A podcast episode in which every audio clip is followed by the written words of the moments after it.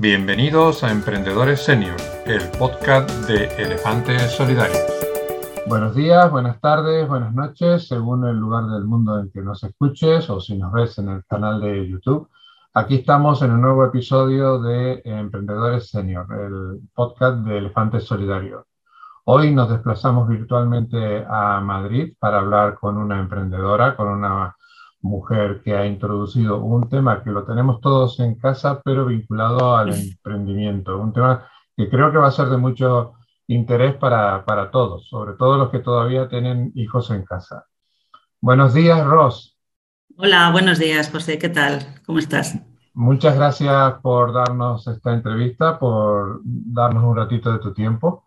Eh, cuéntale a, a, las personas que nos escuchan o nos ven en YouTube quién es Ros Martín. Pues bueno, en primer lugar, muchísimas gracias por invitarme. Estoy encantada de este ratito de charla contigo y, de poder ayudar en la medida de lo posible, ¿no? Desde mi experiencia.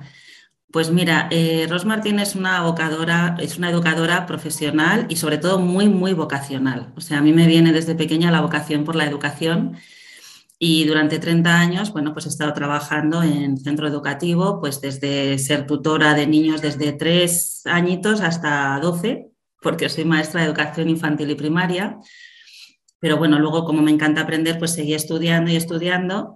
Y bueno, pues me hice diferentes psicopedagogía, mediación, educadora en disciplina positiva. Y, bueno, pues tenía muchísima relación con los padres del colegio y luego fuera del colegio también, ¿no? Y entonces, pues bueno, desde esa vocación tan enorme de ayudar a las familias, sobre todo para crear ambientes sanos y que los niños crezcan sanos, ¿no? Y respetados, pues siempre me he orientado a ayudar a los padres a educar a sus hijos desde el respeto y desde el amor. Y entonces, a partir de ahí, pues bueno, he tenido muchísimas, imagínate la cantidad de padres que han pasado por mí, ¿no? Pues una barbaridad de niños de todas las edades y, y la verdad es que es enormemente satisfactorio poder ayudar y apoyar, porque yo entiendo que hay que acompañar, ¿no? Que muchas veces en la educación de los hijos, eh, yo también soy madre, entonces entiendo el otro punto de vista ¿no? de, las situaciones en las que te encuentras.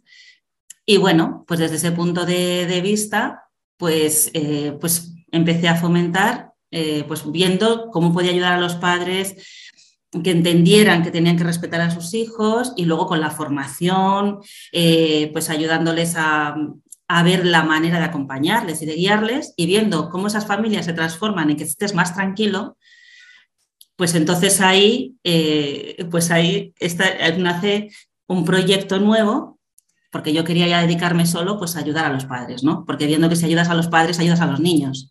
Y si ayudas a todos, pues las familias están mejor, están más sanas, sobre todo disfrutas más, ¿no? Que al final en la vida lo que hay que hacer es disfrutar y no quemarse con las cosas pequeñas. Entonces también me defino como una persona bastante disfrutona. Ahora vamos a entrar en, que nos cuentes un poquito tu proyecto, pero me interesa, sobre todo teniendo en cuenta a la, gente que va enfocado a este podcast, me interesa ese proceso entre que tú como educadora eh, detectas la necesidad y eh, ese proceso de emprendimiento. Mentalmente, ¿cómo fue el de tú detectar la necesidad y decir, bueno, aquí hay que hacer algo y me pongo a hacerlo. Y, no sé si estás tú sola o tienes un equipo por colaboradores o, de socios por detrás. Eh, cuéntanos cómo fue ese proceso. Pues mira, la verdad es que es un, proceso, o sea, es un proyecto que tenía yo en mi cabeza hacía mucho tiempo. Pero como mis hijos, bueno, pues todavía te necesitan, estaba trabajando en el colegio, tenía, bueno, coordinaciones, iba a cosas, pues es como una cosa que fue, mm, fue ahí en mi cabeza, iba tomando forma y luego cuando llegó el momento, de esto hace año y medio, o sea que yo estoy en pleno proceso de emprendimiento y de lanzamiento, ¿no? Pues ya me lancé. Dije, pues mira, esto mm, tengo que cambiar completamente de... O sea, hay que hacer un cambio. Yo ahora en lugar de, de estar en el colegio, me tengo que salir del colegio y dedicarme, pues eso, a ayudar a las familias, ¿no? Directamente, ayudando a los padres, hay que ayudar a los niños. Entonces, la verdad es que es un proceso súper curioso, porque claro, tú pasas de ser una persona, te tienes que transformar en otra, porque tienes que cambiar tu mentalidad y decir, pero claro, yo antes decía, no, no, yo trabajo en un cole, yo soy profesora, o yo soy coordinadora, o yo soy psicopedagoga, ahora no. ahora yo soy emprendedora. Y entonces lo primero era hacer ese proceso de mentalización. Entonces, em, es lo más, o sea, yo creo que es lo primero que tienes que hacer y formarte. Yo de que defiendo, que me encanta aprender y que defiendo la formación, yo lo primero que me di cuenta es que no tenía ni idea. Digo, vale, yo tengo un sueño, pero no tengo ni idea cómo hacer esto. O sea, yo quería ser emprendedora además digital, ¿no? Digo, ¿y cómo se hace esto? Y entonces, pues bueno, buscas y tal. Y me hice un curso, ¿no? Me hice un curso de emprendimiento. Ahí, ahí, quiero, ahí quiero entrar. Eh, el, el, proceso me parece fantástico porque lo has contado en muy poquitas palabras. Eh, se ve que eres profesora porque dominas muy bien el, léxico. Eh, ese proceso de decir, bueno, me, he dado cuenta de que con mis conocimientos técnicos lo tengo cubierto, pero me hace falta reforzar eh, los, los, conocimientos porque esto no deja de ser una empresa. Eh, el itinerario de formación, sobre todo para transformarte en una comunicadora digital, eh, ¿Lo hiciste de forma orgánica? ¿Recurriste a algún centro de formación o, tuviste un mentor que te hizo un itinerario? Eh, cuéntanos un poquito cómo lo, cómo lo montaste. Pues mira, em, yo tenía, sí, tenía como un mentor, ¿no? Porque tengo un amigo que se dedica precisamente a esto y hablé con él. Le dije, oye, mira, que quiero hacer esto y dice, pues venga, eh, lo primero, dije, y entonces yo, sé que necesito un cambio. Y entonces me puse con él en un curso que está, es orientado justo a emprendimiento digital. Y entonces ahí aprendes, ¿no?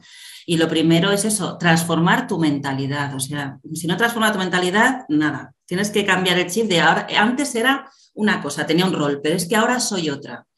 Y entonces ese proceso, oye, cuesta un poco, pero tienes que hacerlo, ¿no? Y luego, simultáneamente a ese proceso de mentalización, tu forma de trabajar y tu forma de, enfrentarte a las cosas no tiene nada que ver. vamos, es que yo he hecho un cambio de 180 grados, no tiene nada que ver. Y dices, madre mía, ¿y ahora cómo hago esto? ¿no? Y entonces, bueno, también aprender las herramientas digitales es fundamental, porque yo no tenía Instagram. y entonces cogí a mis hijos y dije, madre mía, oye, yo que tengo que hacer esto, me decían ellos, dice, oye, mamá, que tienes que tener Instagram. Me digo, madre mía, ¿y eso qué es? ¿Y cómo se hace? Y fueron ellos, o sea, mis hijos, que ya, eran, ya son más mayorcitos, ¿no? Los que me enseñaron, me lo pusieron, y, esto cómo se hace? Mamá, mira, esto es un carrusel, ay Dios mío, esto de carrusel qué es y tal. Y fueron ellos los que me, enseñaron lo del el Instagram. Y luego, pues ya meterte en las redes profesionales, pues me abrí LinkedIn, otra amiga mía que, bueno, que trabaja en recursos humanos y tal, pues o sea, lo de pedir ayuda es fundamental. Tú tienes que pedir ayuda y ver a quién puedes pedir ayuda. Si conoces gente cercana que te puede echar una mano, fenomenal. Y si no, tienes que buscarte un profesional. Entonces ya esta amiga mía, pues, oye, ¿qué hago? No, métete en LinkedIn, tienes que hacerlo así, tienes que hacerlo así, tal. Y entonces, como es un proceso que vas despacito, te tienes que dejar guiar muchísimo, muchísimo. sobre todo es una cosa diferente a lo que tú estás haciendo, porque yo era un cambio total, tienes que dejarte guiar.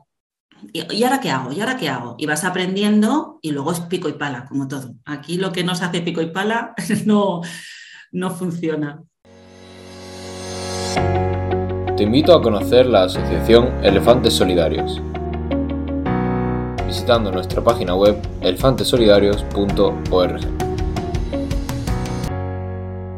Y la otra parte, la, la parte que muchas veces eh, los emprendedores dejamos de lado porque no nos gusta y lamentablemente es causante de, de muchos fracasos, que es la parte organizativa de empresa, la parte de papeles, lo que yo digo, la, la parte gris, ¿no? La, la, que no está siempre sobre la mesa, una planificación financiera, una planificación de, de, de impuestos, de darte de alta de autónomos y tal.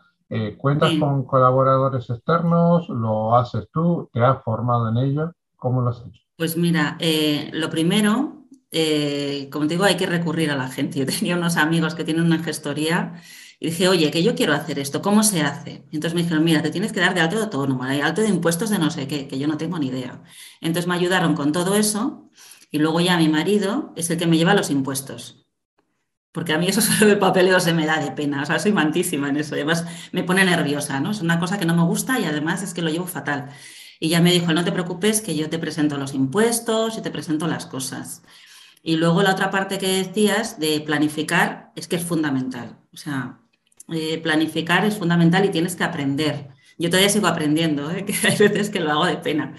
Entonces al principio haces una planificación y, claro, luego parece que no corresponde nada con la realidad, entonces la tienes que volver a, O sea, la tienes que ir cambiando. O sea, es muy importante aprender a adaptarte, porque sobre todo cuando empiezas, mm, pues vas un poco a ciegas, ¿no? Te dejas guiar, haces una cosa, bueno, haces esto, lo haces y de repente ves que no funciona y dices, anda, y entonces, ¿ahora qué hago? Entonces vuelves otra vez, socorro, socorro, ¿qué hago? mira lo que me ha pasado. Pero sí, planificarte es fundamental, es fundamental. Y luego, otra parte dentro de la planificación es que emprender cuesta dinero. Vamos a ver, emprender cuesta dinero. Eh, hombre, si tienes ya un negocio rodado eh, normal y lo pasas al online, pues a lo mejor inmediatamente tienes ingresos, pero si haces un cambio radical como hago yo o quieres emprender desde cero, primero mentalizarte eh, que ingresos, como quien dices, que te cubran los gastos, hasta que no pase año y medio, dos años, no lo vas a tener. Y entonces, o tienes un pozo de dinero ahí, que tengas un ahorro, que yo es verdad que es lo que fui haciendo, porque como no tenía idea de hacer esto, hombre, también tengo una familia y no vas a dejar ahí a la familia sin ir al Mercadona porque tú estás aquí en un proyecto, un sueño, ¿no? Pues oye, yo me hice mis ahorros y, para hacer un, decir, bueno, pues voy ahorrando, voy ahorrando, voy ahorrando para no agobiarme, ¿no? Porque yo creo que es muy importante el no agobiarte para querer ganar dinero ya. Entonces, oye, poco a poco te van conociendo, vas teniendo pequeños ingresos. Eh, bueno, pues esto es un proceso y sobre todo hacerlo con la conciencia de que mm, para cubrir gastos antes de año y medio o dos, no lo vas a cubrir. O sea, eh, y pico y pala. o sea, que yo creo que es muy importante, pero hay gente que emprende y dice, quiero ganar dinero ya. Eres un mm. ejemplo de, emprendimiento de libro, porque ¿Ah, eh, yo siempre soy un defensor de, además las estadísticas cada vez lo demuestran más, que los emprendimientos de las personas que hemos superado ya determinada edad, yo soy mayor que tú evidentemente, pero los emprendimientos de personas de 45, 50 años tienen una tasa de éxito mayor porque extrapolamos la experiencia de que hemos tenido hasta ese momento al emprendimiento, pero tenemos que aprender muchísimo y sobre todo aprender de las cosas que no nos gustan. Tú lo acabas de decir, la declaración de impuestos, eh, muchas veces es que nos olvidamos que hay que pagar impuestos, nos olvidamos de que hay que tener una planificación para que el poco ahorro o mucho ahorro que tú tienes te dure durante por lo menos el periodo hasta que tu emprendimiento empiece a generar recursos propios. Y me, me, parece muy positivo que lo digas tú para que la gente que nos escuche tenga conciencia que no solamente es la idea, es la idea y cómo la pongo en marcha, ¿no? Sí, Sí, sí, sí, sí. Y luego otra cosa que también me parece muy importante, yo te digo todo, yo hablo desde todo lo que estoy pasando yo ahora mismo, ¿no? Que estoy todavía en ese periodo de que llevo, eh, bueno, pues un año, poco más de un año, ¿vale? Estoy en ese proceso. Que una cosa también muy importante, yo estoy como autónoma. Y es verdad, hombre, mi marido me ayuda, entonces está bien. Y luego tengo ayudas y tal. Pero luego una cosa que es muy importante, sobre todo si estás tú solo, es meterte en algún grupo. ¿vale? Yo me he metido en un grupo de empresarios y, hombre, te ayuda un montón, porque a ver, el remar solo de verdad que es muy durito y tienes días que dices, pero ¿en qué lío me metí? ¿Cómo he metido yo en esto, Dios mío? Y otros días que dices, venga, a por ello, no hay que, ¿sabes? Esto sabes que es pico y pala, venga, a luchar. Pero cuando estás acompañada por otras personas que estás viendo que están haciendo lo mismo y que están luchando y que eh, es como que se te contagia. Y es que parto mucho de todo lo que es el apoyo social, ¿no? el que seamos un grupo, un equipo, el que te, mm, te apoyes en los demás. Y, por lo menos desde mi experiencia, estar solo es durísimo, sin embargo, cuando vas con más gente, hombre, no es fácil, vamos a ver, que tienes que estar trabajando, hombre, la diferencia es que si te apasiona, como me apasiona a mí, pues oye, lo haces con otra alegría, ¿no? Pero no estar solo. Hay otro detalle que tú lo acabas de decir, que es que eh, para superar los escollos del emprendimiento, el emprendimiento es muy bonito, es, altamente motivador, pero para, para superar los escollos eh, tiene que haber una motivación extra. Lo que tú estás haciendo se tiene que hacer desde el corazón. Como lo hagas por obligación, eso no va a funcionar. Eh, tienes que hacerlo porque eso es lo que te da la fuerza para, para vencer los escollos. Entonces, eh, ya nos has contado de dónde vienes, cómo lo has hecho. Ahora cuéntanos qué es, eh, qué tu emprendimiento, cómo, cómo surge la idea de, montar una asesoría. Si me equivoco en los términos, me corriges, ¿no? Una asesoría que ayude a los padres a, educar a sus hijos. además, el nombre es que me encanta. creciendo con mis hijos. ¿Cómo surge creciendo con mis hijos y qué es lo que ofrece hoy a los padres? Pues mira, eh, como te comentaba, tengo ya, bueno, pues muchísimos años, 30 años, ¿no? De experiencia en el mundo educativo y entonces he hablado con tantísimos padres y luego la experiencia propia mía, ¿no? Que yo soy madre y, tengo dos hijos y cómo entonces, ¿qué pasa? Mm, que te das cuenta, o sea, yo hice la lectura rápidamente de, yo me notaba que tenía que ir cambiando. O sea, según mis hijos crecían, no valía lo que hacía con una edad, no valía lo que hacía con otras, porque ellos cambian constantemente. Ellos están evolucionando para crecer y ser personas autónomas. Y tú más o menos, pues estás ya en la edad adulta y te crees que ya estás. Pues no, no estás. y de repente tienes hijos y no tienes ni idea. Y entonces dices, madre mía, ¿y ahora qué hago? Y te ves una situación. Y entonces, creciendo con mis hijos surge, porque yo creo que el éxito en una familia es, primero, que tú seas consciente que eres el adulto de la familia y que eres el que tienes que liderar. Entonces, coger ese rol de adulto y, crecer, crecer y madurar. Y crecer a la par que tus hijos para poder acompañarles. Porque educar hay gente que cree que educar, ahí dice, no, no, yo, mi hijo, fíjate, es que le quiero educar o le quiero dar esta educación o no me hace caso porque quiere que sea el niño que él se ha imaginado. Entonces, a mí me encantaría que mi hijo fuera tal y de repente tu hijo te sale por la tangente, o sea, no tiene nada que ver con lo que a ti te hubiera gustado o tu ideal de hijo o tu ideal de hija y aparece allí un ser dices, la madre del cordero no se parece nada a lo que a mí me gustaría, vaya retos que me pone esta persona ¿no? cada día. Entonces tienes primero que asumir y eso solo se asume desde la madurez y el crecimiento personal. Y aceptar el hijo o la hija que tienes. Y luego que le tienes que ayudar a que él crezca, a que tenga sus propias herramientas y no a que haga lo que tú quieres. Entonces, entender eso solo se entiende desde, desde tu crecimiento, tu cuidado personal, atenderte a ti mismo, respetarte y quererte. Y entonces puedes entender, querer y respetar a tus hijos y luego aprender a conectar con ellos. Entonces, el camino que yo propongo aquí primero es, por eso se llama creciendo con mis hijos, porque primero eres tú. O sea, asume tu rol de liderazgo, asume tu rol de padre-madre, eh, tú eres el adulto y en medida que creces, que te cuidas, que disfrutas, que aprendes, eh, que aprendes a escucharles, que les observas y sobre todo que les aceptas, ya tienes el primer paso para conseguir una familia con cierto grado de satisfacción y de disfrutar. Y luego, si encima eh, tienes una formación en la que aprendes, pues eso, a escuchar, a cómo hablar con ellos, a entender la edad en la que están, eh, acercarte, a conectar, que me parece fundamental conectar con ellos, porque si no conectas no te hacen ni caso, o sea, tú puedes decirles lo que sea, que si no conectas no te hacen ni caso, o sea, es que pasan de ti olímpicamente. Y luego entender que el respeto se gana, tú no puedes imponer, me tienes que respetar porque soy tu madre, y te va a decir, ¿y por qué? Además, menudo son los chavales de hoy en día. Es decir, de eso nada. O sea, el respeto te lo tienes que ganar y no se gana la fuerza.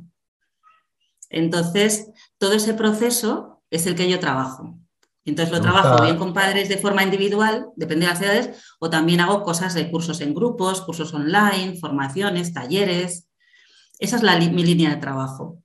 Me gusta mucho cómo, cómo, lo cuentas, se ve que te apasiona, pero además se ve que tienes muchísimos conocimientos por detrás y se me están planteando un montón de preguntas. Lo que pasa es que tenemos un tiempo, un tiempo preestablecido bastante escaso. Eh, dos preguntas y, te, voy a te voy a pedir que, que, que, me la sintetice la respuesta. Una es, eh, no es lo mismo eh, gestionar un niño de 4 o 5 años que está empezando a desarrollar su personalidad que un adolescente de 14, 15, que un casi adolescente de, porque todavía creo que son adolescentes, de 18, 19, que ya eh, se me va a la universidad o se me va a trabajar y vive solo. Eso por un lado. ¿Cómo, cómo, cómo segmentas eh, los distintos canales de comunicación? Y luego, eh, sobre todo por, porque nos escuchan cada vez más de Latinoamérica y en Latinoamérica aunque tenemos la gran ventaja de que todos los países hablamos de base el castellano y que tenemos muchísima gente allí, eh, yo que he tenido la suerte de vivir en, la parte sur, en, Argentina, y conozco los países del sur de, Sudamérica, eh, todavía hay, eh, aunque hay una corriente muy parecida a la española de, de defender la independencia de la persona, de la igualdad de género y tal, pero todavía hay una cuota muy alta de, eh, se ha llamado el, patriarcado, ¿no? Es decir, que lo que dice el padre eh, o la madre, porque yo creo que muchas cosas es matriarcado, en la casa es lo que hay que hacer, sin pedir opinión a los, a los hijos. Eh, estamos en un proceso de cambio generacional y cómo haces para que esos puentes de comunicación no se rompan. Sé que son dos preguntas complicadas y que tenemos para, para una hora con esas dos, pero trata de contestarme de forma sintética. Yo te lo voy a intentar sintetizar un poco. O sea, respecto a la primera pregunta eh, de cómo tratas a un niño de 4, de 12, de 15, 19. Bueno, pues te voy a decir una cosa, porque yo lo he visto con mis hijos y lo he visto porque ya te digo que yo he estado con niños de 3 años está un niño con 12 y luego de forma extraescolar también he estado con niños de 14, de 15, de, yo qué sé, de todas las edades. Es que hay una cosa que es común a todos, o sea, común a todos. Cuando tú les tratas con cariño y con respeto, da igual que tenga 3 que tenga 12. Si tú le tratas con cariño y con respeto, y eso se nota en el lenguaje que utilizas y en tu expresión corporal, esos niños te escuchan. Si además le pones un poquito de alegría y desdramatizas, te escuchan más. si aprendes a conectar con cada uno en su edad, te siguen escuchando. Entonces, si tú tienes a tu niñito de cuatro años que son bombones, es que te adoran, o sea, su mami, su papi son lo más. Pero claro, ese niño va creciendo y de repente se te ponen 10 años y te dice, oye, mamá, a mí no me des besos delante de mis amigos, ¿eh? entonces te trae como diciendo, ¡ay, mi niño! Ay. Oye, mamá, que a mí no me digas eso, a mí no me hables así que no soy un niño pequeño. Ya empiezan con 10 años y dices, incluso, incluso antes, y de repente colapsas. Dices, ay, este niñito, esta niñita, ¿cómo es posible? ¿no? Entonces ahí te tienes que dar cuenta, primero, tú decir, a ver, aquí la importante no soy yo, es él o es ella. Está en una etapa nueva, desconocida, se siente perdido y tiene otra necesidad. Yo como adulto tengo que aprender a leer esas necesidades. Por eso es importante que yo siga madurando, creciendo, aceptándome a mí, diciendo, bueno, no, no es que yo sea mala madre de repente, es que mi hijo tiene otra necesidad, ¿no? Y entonces es ir atendiendo la necesidad de ese momento. Ahora necesita que le hable de otra manera. Pues voy a aprender a hablarle de otra manera. Y ahí entra lo que es la formación o el aprendizaje de cómo le hablo a mi hijo, ¿no? O cómo le escucho, que es mucho más importante escucharles. Muchísimo más importante. Y eso, si luego lo vamos trasladando, si tú vas haciendo esta conexión desde que son chiquititos, aprendes a conectar en cada edad, ellos te tienen como referente. Y si les aprendes a escuchar, pero a escuchar de verdad, de verdad, te siguen teniendo como referente y recurren a ti. Si le metes un poco de también de actividades que haces juntos, de que disfrutas juntos, de que te ríes con ellos, de que les ayudas, oye, de que les también hay que regañarles y frenarles, por supuesto, porque hay que ponerles unos límites. Entonces, eso en cada edad es lo mismo. Lo que más cambia es la actitud que tenemos los padres que lo primero que tenemos que entender es que los hijos, primero lo que te comentaba, no van a ser lo que nosotros queramos, nos pueden salir por los cerros de Úbeda. A partir de cierta edad no es tu responsabilidad su comportamiento, porque resulta que ellos son personas y eligen, eligen amigos, eligen acciones, eligen... Y entonces eh, hay que quitarse ese lastre y sobre todo irles ayudando a que sean independientes. Si en tu mente está eso, cuando llegan los 15 años que están más perdidos que perdidos, las hormonas y tal, es cuando te necesitan muchísimo. Y si tú has creado una buena conexión emocional con ellos, ahí los tienes recurriendo a ti constantemente, aunque sea para enfrentarse. Pero al enfrentarse a ti encuentran el límite, encuentran la resistencia, encuentran su personalidad. Entonces es fundamental. Y si sigues conectado a ellos cuando tienen 18, cuando tienen 19, y ahora mira, mi hija tiene 21 y mi hijo tiene 18. Entonces, oye, ya es convivencia casi de adultos, pero si tú sigues conectado a ellos, eh, es más fácil poner unos límites, es más fácil que lleguen y sobre todo que recurran a ti. Y que se quite de la cabeza a la gente de, fíjate cómo me ha salido el hijo. que eso es mucho, fíjate lo que, cómo me ha salido. Vaya pieza, vaya niño, vaya. Pues chica, pobrecito, él tampoco tiene la culpa de haber nacido así. O sea, lo que necesita es una madre y un padre que, lo guíe, ¿no? Yo Entonces tengo, eso... Yo tengo tres y, muchas veces lo, hablamos con, con mi esposa, decir, Menos mal que, que sabemos de dónde han salido, porque cada uno es absolutamente diferente. Parece, digo, este, ¿de dónde, de qué planeta ha venido? Y no, yo no me puedo quejar, tengo unos hijos excelentes, pero cada uno tiene su personalidad, cada uno tiene su... Bueno, pero no, aquí no venimos a, hablar de, de mí. Estamos saliendo, por suerte, de todo este periodo del COVID, pero como tú has encarado tu emprendimiento con una base online muy fuerte, eh, creo que te ha venido bien que todos manejemos las tecnologías, manejemos el hacer entrevistas y tener reuniones virtuales. Eh, ¿Eso también te ha obligado a un proceso de formación o tú ya estabas acostumbrada al manejo de, este tipo de herramientas? Pues mira, en unas estaba acostumbrada, porque es verdad que, que ya en el colegio hacíamos mucho, trabajábamos con los Chromebooks y trabajábamos con el Classroom, o sea, con herramientas ya de, ordenadores con los niños, ¿no? Pero luego también me he tenido que aprender, porque todo el tema de hacer reuniones por Zoom o Skype o no sé, todo ese tipo de cosas tienes que aprender ahí a utilizarlas, a optimizarlas, ¿no? Y sí, sí, claro que tienes, y además tienes que seguir aprendiendo todo el rato, porque para mejorar, ¿no? Para mejorar un poco la comunicación que tienes con los demás, pues sí tienes que seguir aprendiendo, evidentemente. Y lo que sí que es verdad es que a padres así que estoy asesorando les viene muy bien porque tú una horita, si tienes niños, te puedes acoplar y dices, bueno, en mi hora de comer, pues venga, me conecto y hago ya el asesoramiento. O mientras está en la extraescolar.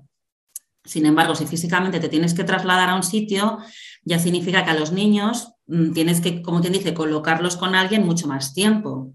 Y entonces eso también dificulta. Y luego, bueno, pues te adaptas un poco a las personas, ¿sabes? Que, pero sí, sí, hay que seguir aprendiendo, claro que sí. es diferente. Y, por último, porque ya, ya nos hemos quedado sin tiempo, eh, una cosa que también traemos mucho, eh, perdón, te voy a traer dos preguntas, porque me estaba olvidando de una. Eh, una cosa que traemos mucho siempre a, a este ciclo de entrevistas es que creemos que no está lo suficientemente fomentado el emprendimiento en los jóvenes asociado de alguna forma a la experiencia y al conocimiento de los mayores. Eh, nosotros somos defensores de que la fórmula perfecta es el emprendimiento mixto, ¿no? Pero es que no hemos inventado nada. Eso, si te vas a cómo se enseñaban los oficios en la Edad Media, estaba eh, el artesano y el, y el aprendiz. Eh, tú que vienes del mundo de la educación, ¿crees que no se fomenta lo suficiente la mentalidad emprendedora en nuestros jóvenes?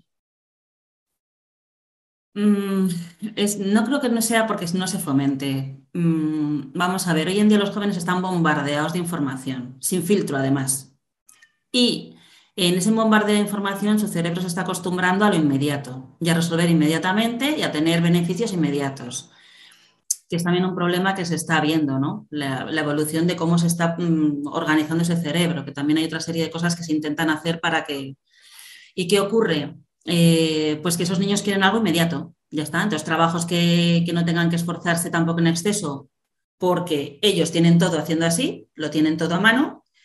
Y luego muchísimos estímulos que les quedan de fuera, que les vienen, pues son esos influencers que tienen, esos youtubers a los que siguen, eh, que la impresión que da es que se lo pasan fenomenal y que, mira, yo quiero ser youtuber, yo quiero ser influencer, yo quiero ser no sé qué. Y, y eso es lo que a ellos les llama la atención. Entonces, Em, el ayudarles, igual que en muchos centros educativos, pues sí que se hacen muchas cosas cooperativas, se trabajan mayores con pequeños y sí que se fomenta, pero es que es mucho más fuerte el poder que tienen las redes sociales sobre ellos.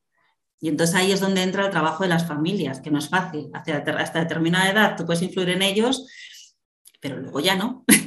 No.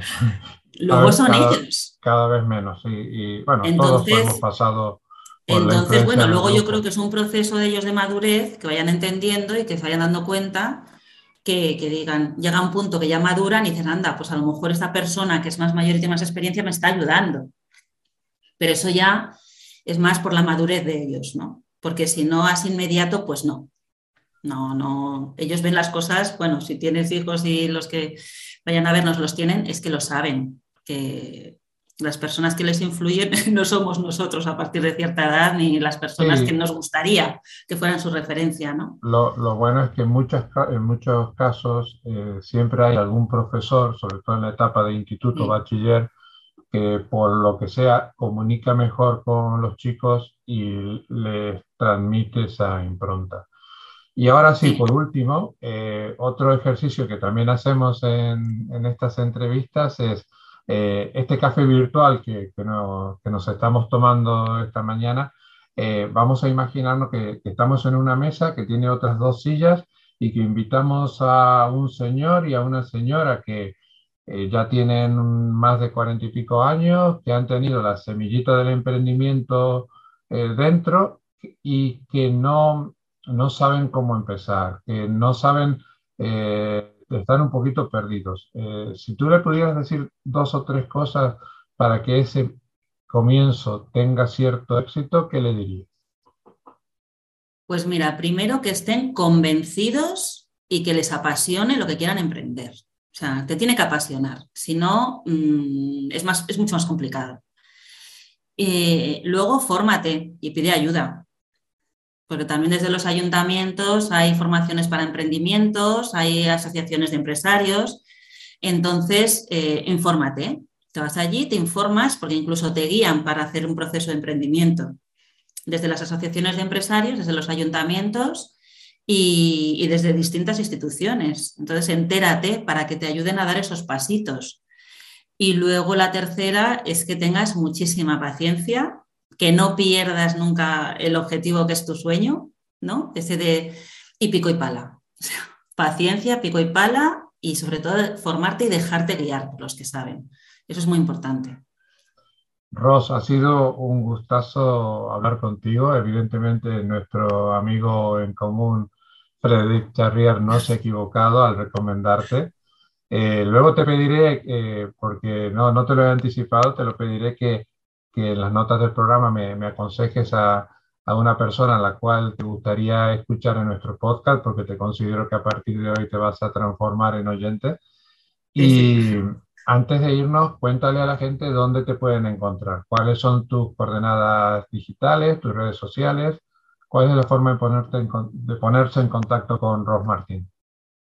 Pues mira, pueden hacerlo a través de LinkedIn, buscando directamente Ros Martín, en mi web que es eh, creciendoconmishijos.com y también en la web pues encuentras los enlaces al, Instagram y al Facebook. Y doy fe que contesta, ¿eh? porque es la forma que hemos contactado, aunque venía recomendada, es la forma que hemos contactado y, y, la verdad que me alegro mucho de esta recomendación, se lo diré a Frederic, porque ha sido un placer hablar contigo y como tengo la seguridad de que tu negocio va a seguir eh, evolucionando, eh, ¿qué te parece si nos volvemos a tomar dentro de un tiempo otro café y nos cuentas más de tu evolución como emprendedora, de tu evolución como empresaria y del conocimiento que vas adquiriendo en este bonito camino del emprendimiento senior?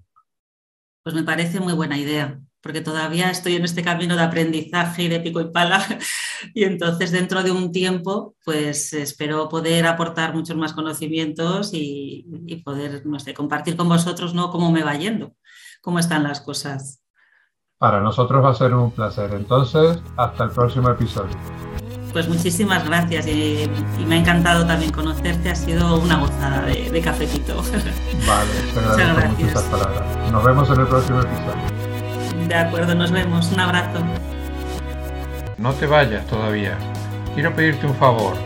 Si te ha gustado el episodio, te pido que me invites un café. Sí, un café. Este proyecto lo queremos hacer sostenible y para ello necesitamos de nuestros oyentes. Elefantes Solidarios no tiene patrocinadores, por lo tanto queremos hacer sostenible este podcast con las donaciones de nuestros oyentes. En la descripción del episodio encontrarás un enlace a la plataforma Buy Me a Coffee.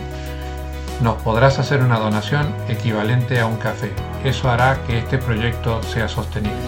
Mil gracias, te esperamos en el próximo episodio.